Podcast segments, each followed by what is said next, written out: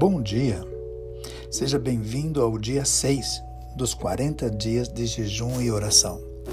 Estamos vivendo uma crise global cujas consequências estão afetando pessoas grandemente no seu nível de estresse, de desespero, de medo, de aflição, cujas consequências levam a tomadas de decisões sem a devida sabedoria.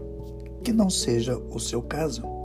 Pois a palavra de Deus nos diz: Ora, se algum de vós tem falta de sabedoria, peça a Deus, que a todos dá liberalmente e não censura, e ser-lhe-á dada.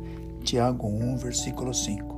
Sugiro também que para o dia de hoje leiamos Provérbios capítulo 4, que nos fala bastante sobre sabedoria. Para a oração, eh, a minha sugestão é de que estejamos orando pelo fim dessa pandemia. Que Deus use de graça e misericórdia.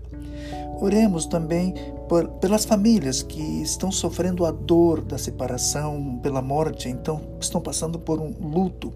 Oremos por aquelas pessoas que estão enfermas, que estão internadas, que Deus use de graça e misericórdia sarando essas pessoas.